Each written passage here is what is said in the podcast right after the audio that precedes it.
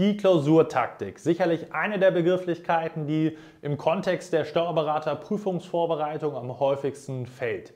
Was bedeutet Klausurtaktik eigentlich und was solltest du auf jeden Fall dabei beachten, wenn du dir das Ganze aneignen möchtest in deiner Prüfungsvorbereitung. Das werden wir heute mal anhand von einem kleinen spannenden Einstiegsfall gemeinsam erarbeiten. Wenn du weitergehende Infos zur Thematik der Klausurtaktik finden möchtest, kann ich dir unser neues Buch, den Steuerberater Examsguide, wärmstens empfehlen, wo du weitere tiefgehendere Infos darüber finden wirst. Viel Spaß mit dem heutigen Video.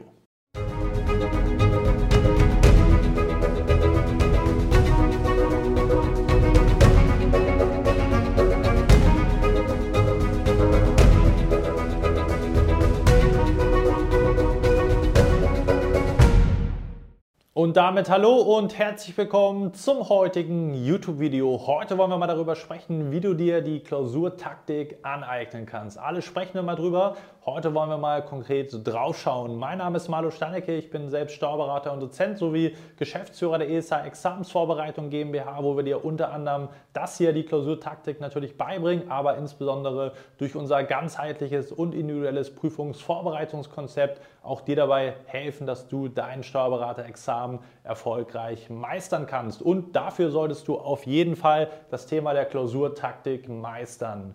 Alle verwenden diesen Begriff immer häufig auch teilweise als Synonym zum Thema der Klausurtechnik. Das sind aber zwei unterschiedliche Dinge. Einmal kurz erläutert. Klausurtaktik beschreibt letztendlich die Herangehensweise an die Klausur. Da gibt es natürlich Klausurtaktik im eigentlichen Sinne, wo es wirklich um die Klausur selber geht. Das kann man noch ein bisschen weiter fassen. Dann geht es sozusagen auch, was Vorbereitung vor einer Klausur und so weiter anbelangt.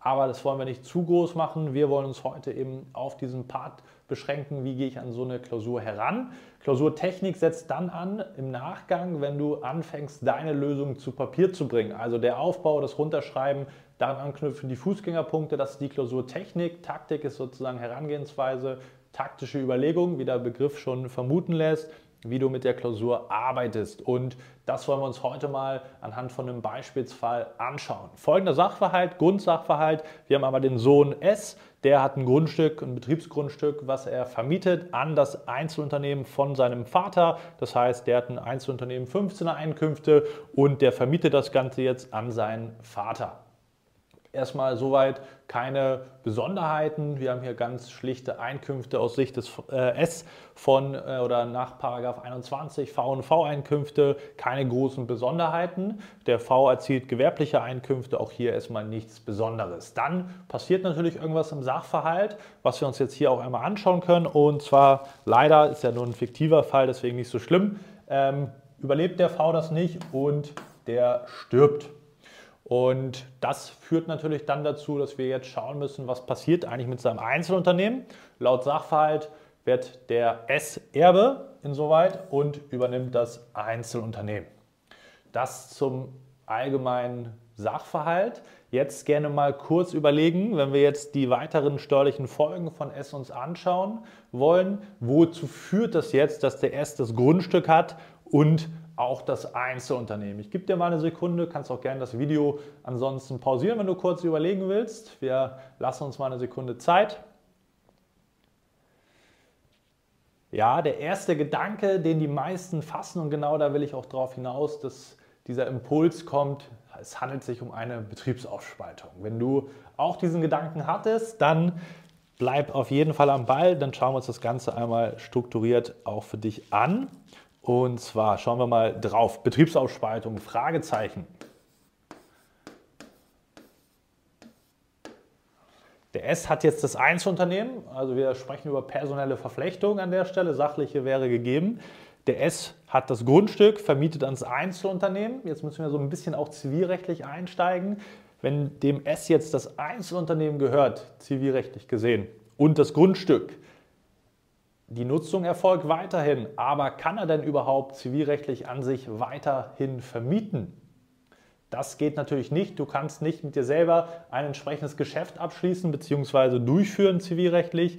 Selbstkontrahierungsverbot an der Stelle und dementsprechend kannst du eben kein, keine weitere Vermietung hier geltend machen, beziehungsweise die liegt einfach zivilrechtlich nicht vor. Wenn der S jetzt aber das Grundstück weiterhin hier nutzt, dann haben wir keine Betriebsaufspaltung, weil wir haben keine GmbH an der Stelle, was hier entscheidend wäre, wenn ihm die gehören würde statt des Einzelunternehmens, dann würden wir grundsätzlich in die Betriebsaufspaltung reinkommen. Hier aber eben nicht. Und wenn du diesen Fehler gemacht hast, das heißt, die liegt nicht vor, dann wollen wir jetzt mal sozusagen draufschauen. Stattdessen ist ein ganz simpler Standardfall, der S nutzt das Grundstück betrieblich. Wenn du weggehst von diesem Frame, den wir hier so ein bisschen aufgebaut haben, wenn du ein Grundstück für deinen eigenen Betrieb betrieblich nutzt, dann haben wir, wenn wir es vorher nicht im Betriebsvermögen haben, natürlich klassischerweise eine Einlage von diesem Grundstück hier ins Einzelunternehmen rein, sofern die Nutzung eben entsprechend weiterhin betrieblich erfolgen soll. Und das heißt, es ist sehr, sehr simpel. Man hat aber eventuell, wenn du dazugehört hast, weil es auf die meisten zutrifft, deswegen habe ich den Fall auch rausgesucht, eben diesen Impuls, dass es sich um eine Betriebsaufspaltung handelt. Woran liegt das jetzt konkret und was bedeutet Klausurtaktik? Es gibt natürlich immer verschiedene Herangehensweisen an so einen Sachverhalt. Wir haben jetzt hier natürlich auch zur grafischen Darstellung eine Skizze erstellt. Und diese Skizze kann eventuell auch manchmal irreführend sein, weil die ist natürlich so ein Stück weit schon so aufgebaut, wie man eventuell auch eine Betriebsaufspaltungsskizze erstellen würde, äh, je nachdem, wie du da generell vorgehst. Dadurch, dass wir jetzt hier eine Veränderung haben von V zu S, ist die Skizze eventuell nicht mehr hilfreich. Warum? Wenn wir uns das Ganze anschauen, haben wir jetzt sozusagen zwei Darstellungen. Wir haben einmal hier das Einzelunternehmen und das Grundstück getrennt. Und durch diesen Frame, den man so annimmt, den man so durch vielleicht andere Sachverhalte schon aufgebaut hat, kann es eben leichter zu kommen, dass du jetzt das Ganze eben so betrachtest als zwei verschiedene Teile, Betriebsunternehmen, Besitzunternehmen, Grundstück und deswegen hier reinrutscht in diese Gedanken von der Betriebsaufspaltung. Das heißt, du musst einmal natürlich, wenn du eine Skizze machst, die reflektieren, aber noch viel wichtiger, da wollte ich gar nicht ursprünglich darauf hinaus, ist, dass du generell reflektierst und das ist der entscheidende Punkt, wie ist es jetzt zu diesem Gedanken gekommen? Das heißt, wir müssen uns folgende Frage stellen in der Nachbetrachtung.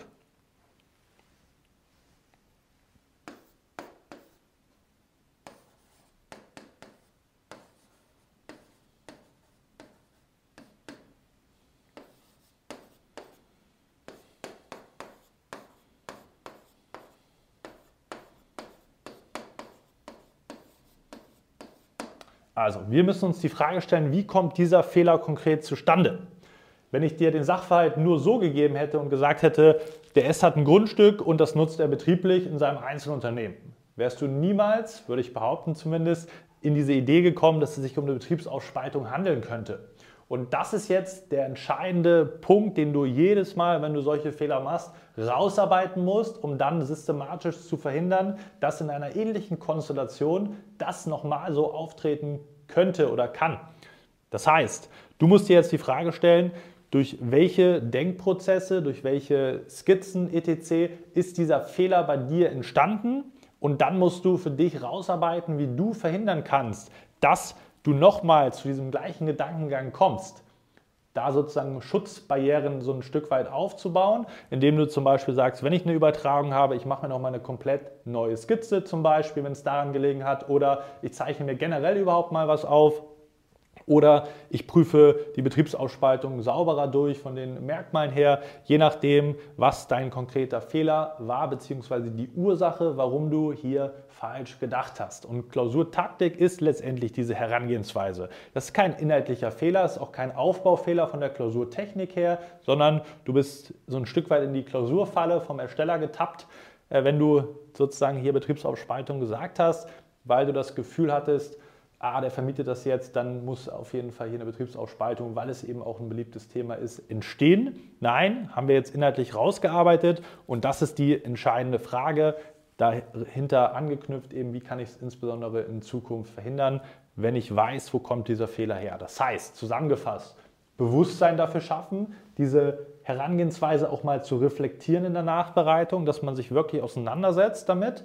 Okay, ich habe hier einen Fehler gemacht, nicht einfach nur inhaltlich, sondern ich habe hier insbesondere einen Fehler bei der Herangehensweise gemacht, weil ich nicht mich strukturiert genug aufgestellt habe, zum Beispiel, wo auch immer jetzt deine Gedankenfehler dann im Einzelnen gelegen sind. Und dann muss man das Ganze eben zielführend aufbereiten, damit das eben nicht nochmal passiert. Und das ist Klausurtaktik, Herangehensweise, Reflexion an die Sachverhalte und die Lösungs- äh, oder die Lösungswege.